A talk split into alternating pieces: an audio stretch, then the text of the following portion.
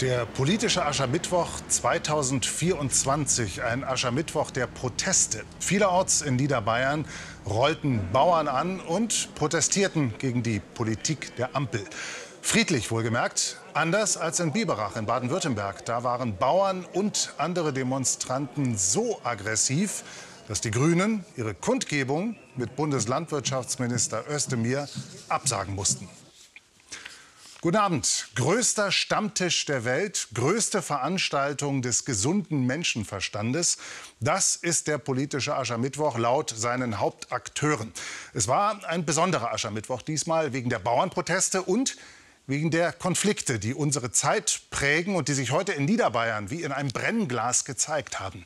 Und eine Konfliktlinie ist die zwischen CSU und Grünen. Zu jeder dieser Parteien haben wir einen Aschermittwochsbesucher begleitet. Christian Stücken, Mira Bartelmann, Niklas Eckert und Beate Greindl. Passau, heute Morgen um 8. Landwirte protestieren vor dem politischen Aschermittwoch der CSU. Zeitgleich in Landshut. Bei den Grünen sind es deutlich mehr Bauern. Die Demokratie steht unter Druck. Das Land vor einer Zerreißprobe. Kontrovers begleitet einen Biobauern beim politischen Aschermittwoch der Grünen in Landshut. Und einen selbstständigen Handwerker bei der CSU in Passau. Tibor Brumme ist nach vielen Jahren wieder einmal dabei. Es brodelt und die Leute haben eigentlich die Schnauze voll. Unternehmer sein ist heute nicht mehr lustig. Wenn ich an Bürokratie denke, da schüttelt man eigentlich nur noch den Kopf, was hier in diesem Land läuft. Brumme ist CSU-Mitglied, engagiert sich in der Mittelstandsunion. Viele Unternehmer beklagen, dass die Politik in wirtschaftlich schwierigen Zeiten zu wenig für sie tut. Was hat seine Partei heute hier zu bieten? Vor ein paar Tagen in Kitzingen. Tibor Brumme zeigt uns sein Familienunternehmen mit 14 Mitarbeitern. Er verkauft und verbaut Natursteine. Doch zurzeit kämpft er neben steigenden Kosten auch mit Lieferproblemen. Speditionen, die für uns Steine aus Italien gebracht haben, haben den, äh, den Italienverkehr zum Beispiel eingestellt. Sie fahren nicht mehr Italien an, was für sie einfach unrentabel geworden ist. Ähm, dazu muss man wissen, dass natürlich die Maut um fast 85 Prozent gestiegen ist. Jetzt zum 1.1. ist ja die CO2-Abgabe noch mal um ca. 50 Prozent gestiegen. Und natürlich wirkt sich das aus. Tibor Brumme fordert, vieles, was die Ampelregierung auf den Weg gebracht hat, muss korrigiert werden. Die Politik soll die Menschen und ihre Probleme wieder mehr in den Blick nehmen. Auch seine Partei. Die Parteien, CDU, CSU, SPD, wie sie alle so heißen, müssen sich selber wieder mal erden und müssen sagen, vertreten wir wirklich noch den Bürger? Heute um 9 Uhr in Landshut. Mehr als 100 Bauern protestieren vor dem politischen Aschermittwoch der Grünen. Wir sind unterwegs mit Biobauer Anton Wollschläger. Vor wenigen Wochen hat er noch mitprotestiert. Mittlerweile geht ihm die Wut zu weit. In der Demokratie sollte man miteinander reden und nicht gegeneinander pfeifen. Diese Art von Protest ist nicht meins. Vorgestern. Anton Wollschläger auf seinem Hof im Landkreis Erding. Der Landwirt ist Grünenmitglied und kann den Bauernfrust nachvollziehen. Denn bleibt es bei der Agrardieselentscheidung, wird die Landwirtschaft in Deutschland stärker besteuert werden als in vielen anderen EU-Ländern. Deutschland ist in Zukunft dann ganz klar an der Spitze mit 45 Cent pro Liter Diesel. Und in diesem gemeinsamen Markt müssten halt eigentlich gemeinsame Spielregeln herrschen. Das ist aber leider nicht so. Von daher ist das natürlich eine Wettbewerbsverzerrung. Statt im Stall arbeitet Wollschläger immer mehr im Büro. Denn Landwirt sein wird immer komplizierter. Viele Anträge und ständig wechselnde Vorgaben. Von allen Seiten werden Veränderungen, die, die einmal gemacht wurden, Entscheidungen rückgängig gemacht, werden umgebaut, werden anders getroffen. Äh, und das ist auf lange Sicht, aus unternehmerischer Sicht natürlich fatal.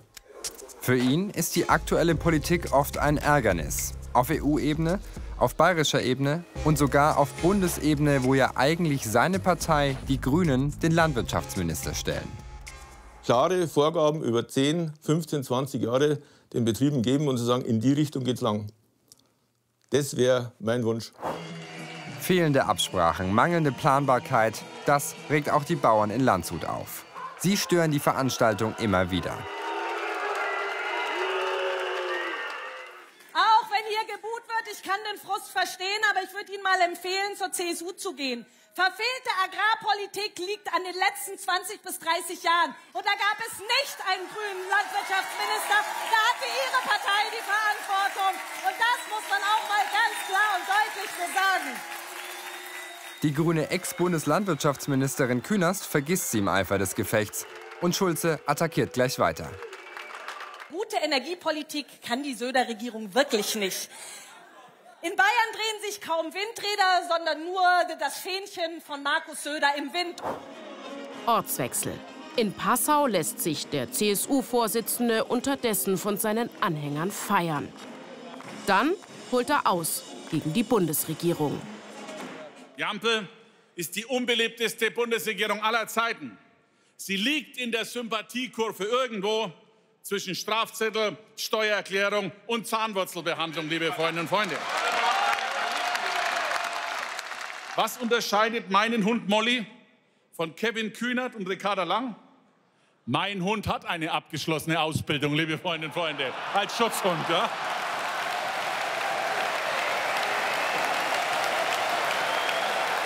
In Landshut sind aber auch die Grünen mit Markus Söder noch nicht fertig. Kümmern Sie sich als Ministerpräsident um die Probleme von Bayern, statt die ganze Zeit in Talkshows zu erzählen, was andere angeblich nicht können. Das ist doch keine Politik. Und kümmern Sie sich um den Wirtschaftsminister. Bitte. Attacken in Krisenzeiten. Der politische Aschermittwoch, ein Balanceakt. Der Bayer wächst gern deftig, das muss sein, aber man darf den Hintergrund, die politische Auseinandersetzung, das Austauschen von Argumenten über einen einzelnen Tag nicht vergessen. Zum Schluss schließt Markus Söder in Passau ein schwarz-grünes Bündnis kategorisch aus. Schwarz-Grün wird nichts für Deutschland voranbringen, liebe Freunde und Freunde. Deswegen wollen wir kein Schwarz-Grün. Ja? Gestern nicht, heute nicht und morgen auch nicht. Ja? Und er grenzt sich deutlich von der AfD ab.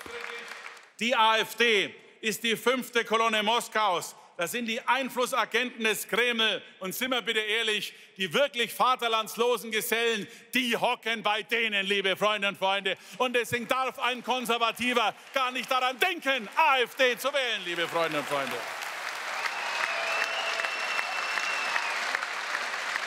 Für Tibor Brumme hat sich die Reise aus Unterfranken gelohnt. Das ist Passau. Ich habe es schon erlebt, das gehört irgendwie dazu. Und da muss man sagen, heute war auch Markus Söder in, Hoch, in wirklich in Hochform. Also fand ich super. In den Zellen ein Aschermittwoch weitestgehend, wie man ihn kennt. Davor aber Bauernproteste, die es teilweise in sich hatten.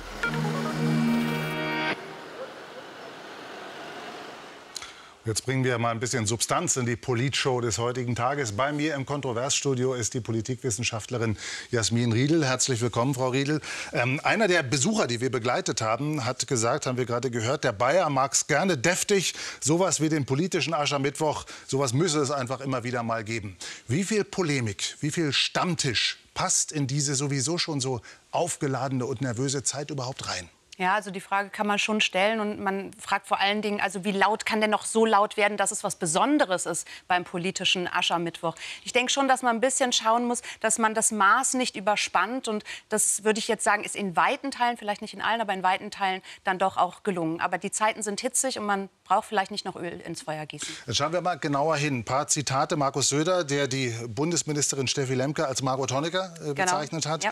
Ähm, dann gesagt hat, sein Hund unterscheide sich von Kevin Kühnert und Ricarda Lang dadurch, dass er eine abgeschlossene Ausbildung habe. Kurz noch AfD, die andere als Faschisten bezeichnet hat, die anderen Politiker. Haben Sie da irgendwo eine Grenzüberschreitung gerade gesehen? Das sind vor allen Dingen genau diese drei Beispiele, die ich jetzt gerade auch im Kopf hatte. Also ich finde diesen Vergleich mit Margot Honecker finde ich zu viel. Das ist drüber sozusagen. Ähm, und auch dieses Beispiel mit dem Hund und der Ausbildung, also das ist offenbar in einschlägigen Chatgruppen, rechten Chatgruppen, dieses Beispiel, dieser Witz auch vorher schon kursiert und offenbar war der auch in Biberach schon an einem der Traktoren gewesen. Also da muss man sich auch überlegen, welcher Witze man sich bedient. Was glauben Sie denn, macht dieser politische Aschermittwoch, auch so wie wir ihn heute gesehen haben, macht er eher Lust auf Politik oder schreckt er ab? Ich glaube, es ist vor allen Dingen eine Tradition, die gepflegt wird und die auch gepflegt werden sollte. Also es ist eine bestimmte Erwartung ist damit verbunden und da geht es eben auch um das Poltern, um das Sterbe und das ist, glaube ich, auch schon in Ordnung und das erzeugt Aufmerksamkeit und das ist ja auch das, was die Politikerinnen und Politiker wollen. Sie wollen für sich, für ihre Partei, für ihre Ideen Aufmerksamkeit erzeugen. Das macht man auf diese Art sehr leicht. Schauen wir mal auf die Proteste, die wir gesehen haben und schon angesprochen haben. Die Proteste in, äh, in Bayern und vor allem in Baden-Württemberg, wo sie ja, eskaliert sind, die Proteste der Bauern. Dazu jetzt eine Äußerung des Altgrünen Jürgen Trittin. Nun, es ist eine Niederlage für die Demokratie, es ist eine Niederlage für den Staat, dass von gewaltbereiten Menschen, die nicht davor zurückgeschreckt sind, auch Polizeibeamtinnen und Polizeibeamte anzugreifen, man nicht in der Lage war, diese tradierte und traditionelle Veranstaltung, das ist immerhin die größte Veranstaltung, die die Grünen jedes Jahr in Deutschland machen, hier in Weberach durchzuführen. Eine Niederlage für die Demokratie, sagt Jürgen Trittin. Hat er recht? Es ist zumindest höchst problematisch für die Demokratie, weil was hier passiert ist, dass eine Partei an einem Teil des politischen Wettbewerbs, nämlich sich selber darzustellen, nicht teilhaben konnte. Und politischer Wettbewerb ist ein Kernelement der Demokratie und insofern ist es tatsächlich höchst problematisch. Problematisch ist aber auch, wenn unter dem Deckmantel, unter dem Label der Bauernproteste dann solche Sachen stattfinden. Das ist sicherlich auch etwas, was der Bauernverband nicht gut heißt. Noch ein anderer Konflikt, nicht ganz so heftig wie der zwischen den Bauern und den Grünen, äh, zwischen CSU und Freien Wählern, den Koalitionspartnern hier in Bayern. Dazu jetzt jetzt zwei O-Töne äh, des heutigen Tages von Markus Söder und danach dann Hubert Aiwanger. Aber meine Aufgabe als Ministerin ist es, von jedem Staatsminister oder Staatsministerin das Beste herauszuholen zum Wohle unseres Landes. Also erwarte ich, dass jeder Minister, dafür gibt er ordentlich Steuergeld, die Aufgabe macht, die ihm zugewiesen wurde. Das heißt, Wirtschaftsminister, um Wirtschaft und Energie zu kümmern, liebe Freunde und Freunde, und nicht um die Gamsjagd oder die Wildfütterung. Und wer es immer noch nicht kapiert hat, dass Aiwanger als Wirtschaftsminister auch für Landwirtschaft sich zuständig fühlt. Der wird es auch nicht kapieren, weil er es nicht kapieren will, weil die Leute nur Gründe suchen, um uns am Zeug zu flicken. Aber das kann uns wurscht sein, solange es der Wähler kapiert, ist uns wurscht, was die politischen Mitbewerber sagen, meine Damen und Herren. Ja, also heute Kompetenzgerangel, was man ja sowieso kennt zwischen den beiden Koalitionspartnern. Dann war es kürzlich mal das Faxen in Ministerien, das umstritten war. Worum geht es denn wirklich bei diesem Konflikt, Frau Riedel? Naja, also das eine ist, glaube ich, was man auch sehen muss, dass wir ganz aktuell die europäischen Parlamentswahlen vor der Tür haben. Und das ist etwas, wo die CSU, wo Markus Söder auch eine unmittelbare sozusagen wahlpolitische Konkurrenz bei äh, den freien Wählern sieht. Dann geht es darum, dass die beiden auch sehr unterschiedlich sind und auch die Art und Weise, wie sie denken, wie man Regierungsverantwortung zu übernehmen hat, sehr unterschiedlich ist. Und das ist einfach persönlich, parteilich und wahlstrategisch. Vielen Dank für die Analyse, Jasmin Riedel. Und jetzt habe ich hier was für Sie diese Dinger, die sind zum Symbol unserer Wegwerfgesellschaft geworden. Diese Einweg-Kaffeebecher, die aus den Mülleimern rausquellen. Eigentlich soll es diese Bilder gar nicht mehr geben. Seit einem Jahr müssen nämlich Gastronomen ihren Kunden Speisen und Getränke auch in Mehrwegverpackungen anbieten. Aber jetzt zeigt unsere Umfrage in ganz Bayern, dieses Bundesgesetz funktioniert nicht. Statt Mehrweg ist Sackgasse. Martina Schuster und Johannes Thürmer frühmorgens in Nürnberg. Wir sind unterwegs mit Rüdiger Seiler vom Servicebetrieb öffentlicher Raum. Er kennt die Mülleimer der Stadt und was da alles reinkommt. Vor allem Kaffeebecher und viele andere Einwegverpackungen. Dieser Müll sollte eigentlich weniger werden, dank der Mehrwegangebotspflicht, die die Bundesregierung vor gut einem Jahr beschlossen hat. Ist der Verpackungsmüll weniger geworden? Nein, überhaupt nicht. Überhaupt nicht. Der Müll ist genau der gleiche geblieben wie, wie, wie vor einem Jahr, wo es das Gesetz noch nicht gegeben hat. Kein Einzelfall, wie wir in einer exklusiven Kontroversumfrage bei allen 96 bayerischen Landkreisen und kreisfreien Städten festgestellt haben. Nur vier Landkreise geben an, der Verpackungsmüll habe sich durch die Mehrwegangebotspflicht verringert. Viele Getränkebecher vermüllen die Städte. Allein 320.000 werden in Deutschland weggeworfen. Pro Stunde. Seit Januar 2023 müssen Verkäufer nun auch Mehrwegbecher anbieten. Und für Speisen wiederverwendbare Behälter. Bereits vor einem Jahr hat der BR Testeinkäufe in der Münchner Innenstadt gemacht. Mehrweg bekamen die Reporter nirgends, dafür einen bunten Mix aus Plastik, Pappe und Aluminium.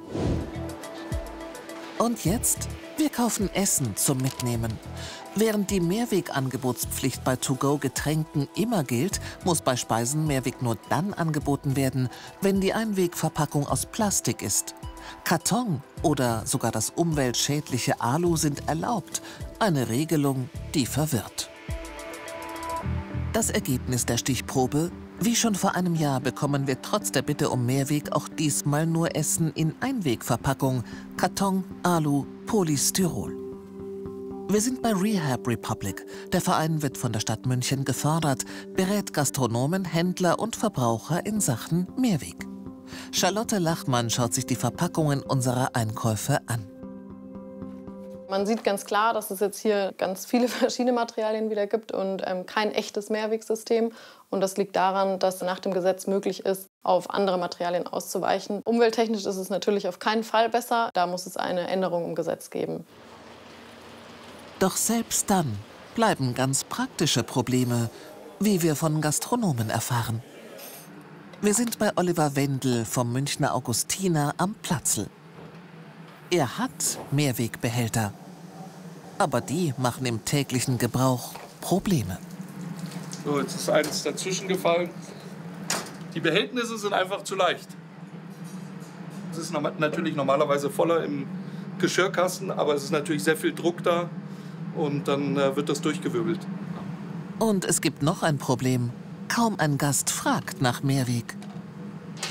Diese Erfahrung macht auch Matthias Seliger in Amberg. Die Mehrwegbehälter liegen bei ihm wie Blei im Regal. Die Sachen stehen hier, ja. jederzeit einsetzbar, aber stauben halt mehr ein. Wir tun es äh, zweimal in der Woche durch die Spülmaschine durchlassen, dass wenn es dann mal kommt, dass es dann sauber ist. Wie viele Nachfragen haben Sie gehabt? Letztes Jahr 25 Stück. Pro Tag? Im Jahr. Doch warum bevorzugen die Verbraucher Einweg? Es ist bequemer, ja klar, man kann es wegschmeißen, dann ist es weg. Ne? Wenn die Möglichkeit bestünde, dass man es überall abgeben könnte, dann, ja, dann wäre ich dafür. Ja. Und dann würde ich auch mitmachen. Ja. Tatsächlich ist die Rückgabe das Hauptproblem. Wir kaufen in verschiedenen Bäckereien Kaffee to go und bekommen gegen Pfand tatsächlich überall Mehrwegbecher. Allerdings, zurückgeben können wir die Becher nur in den Filialen des jeweiligen Unternehmens. Ziemlich umständlich. Verbraucher, Gastronomie, Handel, alle sind unzufrieden. Aus Berlin erfahren wir, es gibt bereits einen Gesetzentwurf mit Änderungsvorschlägen seit Juni 2023. Seitdem hört man nichts mehr. Aus dem Bundesumweltministerium heißt es, der Gesetzentwurf befindet sich derzeit in der Ressortabstimmung. Zu Zwischenständen und Details aus internen Beratungen der Bundesregierung äußern wir uns üblicherweise nicht. Doch selbst wenn das Gesetz irgendwann nachgebessert sein sollte, ob es eingehalten wird, können Kommunen wie hier in Bamberg kaum kontrollieren. Das zeigt die Kontroversumfrage. Rund ein Drittel der Landkreise und kreisfreien Städte haben 2023 die Einhaltung der Mehrwegangebotspflicht gar nicht kontrolliert und die meisten anderen nur stichprobenartig. Warum? Mitarbeiterinnen und Mitarbeiter, die auch andere Aufgaben haben, die sollen nebenher dann noch diese Gesetze äh, kontrollieren und das funktioniert im Ergebnis nicht. Der zweite Bürgermeister von Bamberg will nun eine kommunale Steuer auf Einwegverpackung einführen. Rüdiger Seiler in Nürnberg kann sich nicht vorstellen, dass so eine Steuer den Müll reduziert. Die Leute schreckt es nicht einmal ab, dass man Pfandflaschen, da sind 25 Cent Pfand drauf mit, ja. Selbst das schmeißen die Leute weg. Wenn ihr jetzt schon 25 Cent wegschmeißen kann, dann bringt die Steuer auch nichts. Meines Erachtens. Ein anderer Lösungsansatz, einheitliche Pfandbehälter, die man im teilnehmenden Handel zurückgeben kann. Heute schon zum Beispiel bei Rewe, Hit, vielen Tankstellen oder Bäckereien. Ist ein ganz einfaches System. Sie entleihen den Behälter gegen Pfand. Es ist so einfach, dass Sie es wie eine Mehrwegbierflasche am Pfandautomaten wieder, wieder zurückgeben nehmen den Pfandbon und kriegen das Pfand vorne an der Kasse wieder ausgezahlt. Man muss es dem Kunden einfach machen, sonst funktioniert das nicht. Lösungen liegen also auf dem Tisch. Die Politik ist am Zug, damit Mehrweg ein Erfolg und der Müll weniger wird.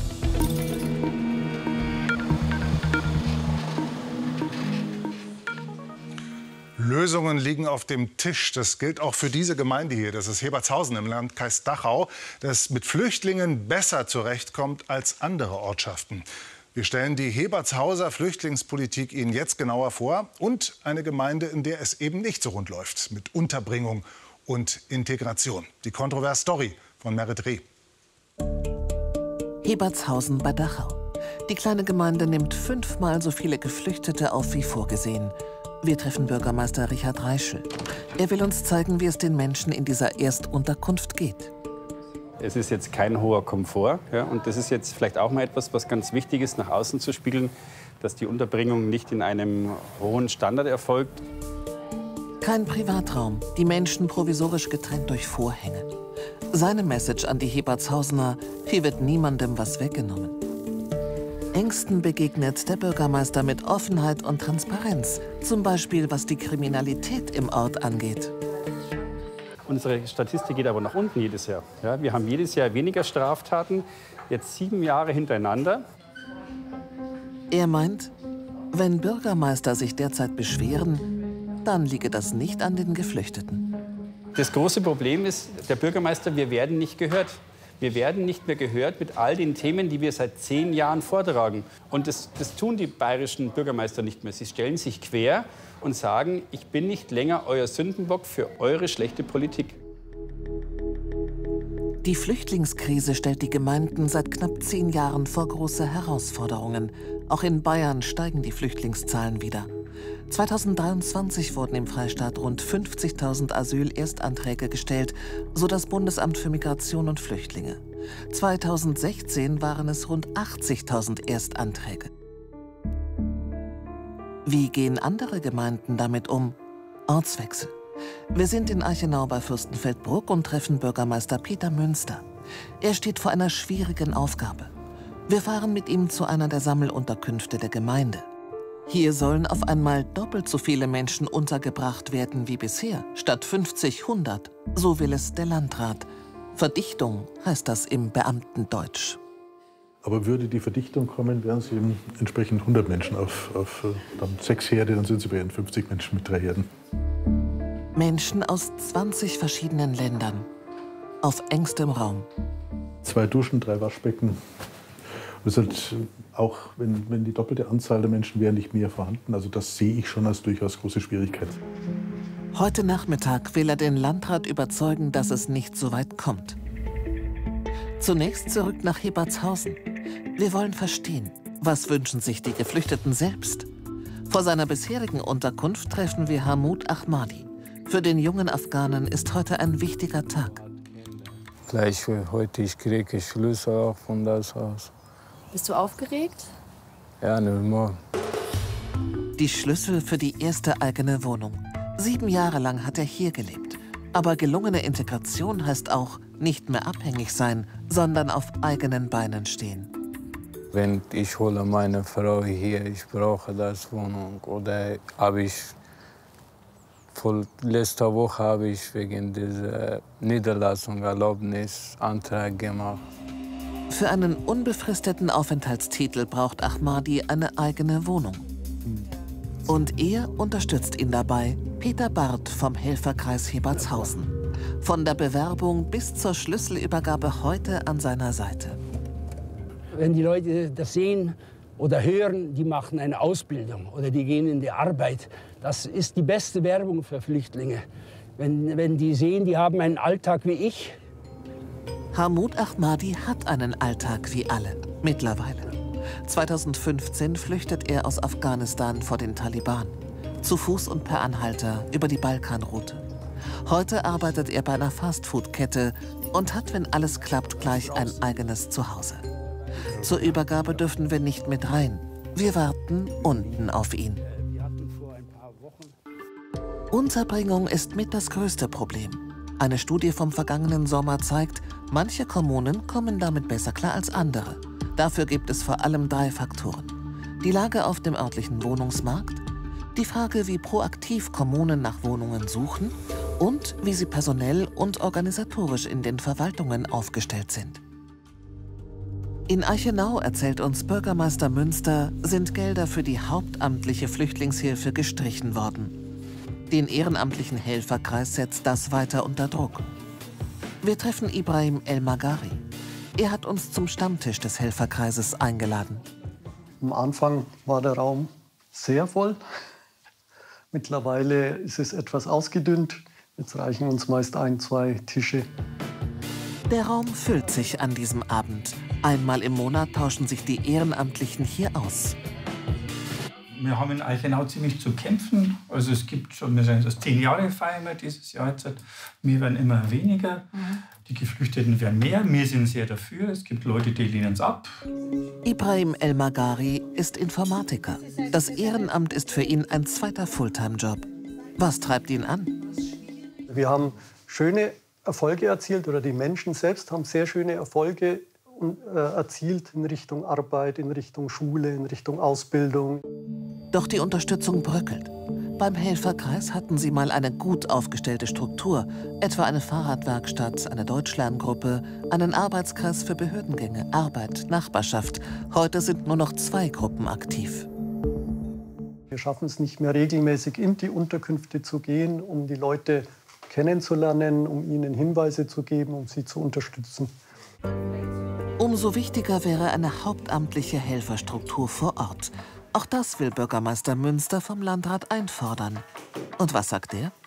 Mit den Mitteln, die jetzt vom Bund kommen über den Freistaat, ähm, hat er mir avisiert, dass Möglichkeiten für solche Integrationsarbeit bestehen und ich hoffe auch für jemanden in Eichenau. Und die Unterkunft sollen hier immer noch doppelt so viele Geflüchtete rein? Es ist noch nicht vom Tisch, aber sie wird vorübergehend jetzt erstmal die nächsten sechs Monate nicht kommen. Was danach ist, gilt es jetzt zu diskutieren. Aufatmen, aber nur kurz. Ich denke, das ist eine Aufgabe für die Bundesrepublik, aber auch für den Freistaat, da einen Plan zu entwickeln, wie langfristig äh, solche Aufnahmen funktionieren können. Sein Bürgermeisterkollege Reischl in Hebertshausen sieht den Fehler auch bei der eigenen Partei, der CSU. Ich verurteile es sehr scharf, wenn äh, Menschen, die in hoher Verantwortung sind und die, auf die auch sehr stark äh, geachtet und, sage ich mal, sehr stark der Blick fällt, wie unser Ministerpräsident zum Beispiel, wenn die rhetorisch immer wieder versuchen, hier zu zündeln, ja, ähm, Ängste zu entwickeln. Die Aufgabe von Politik sei vorausschauen und planen, damit Integration langfristig gelingen kann. Wie sieht es bei Hamid Ahmadi aus? Seit einer Stunde ist er mit der Vermieterin oben in der Wohnung. Und dann? Herzlichen Glückwunsch. Vielen Dank. Ich hoffe, dass Sie sich wohlfühlen in der Wohnung. Blick in deine Wohnung werfen. Ja, kein Problem, ja. Ein wichtiger Schritt für eine gelungene Integration. Bitte schön. Jetzt steht dem unbefristeten Aufenthaltstitel nichts mehr im Weg. Du hast das selber verdient. Du bist jetzt auch ein normaler Bürger in diesem Land. Hamid Ahmadi ist angekommen. Für viele andere ohne diese Unterstützung ist der Weg deutlich schwieriger.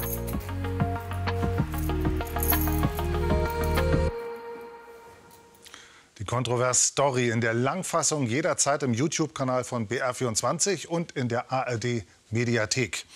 Hier gleich die BR24 Nachrichten und danach die sehr sehenswerte Dokumentation Hotel Weltpolitik mit einem spannenden Blick in die Geschichte der Münchner Sicherheitskonferenz, die uns dieses Wochenende ja auch wieder beschäftigen wird. Kontrovers wieder kommenden Mittwoch. Ihnen Dank fürs Interesse und schönen Abend.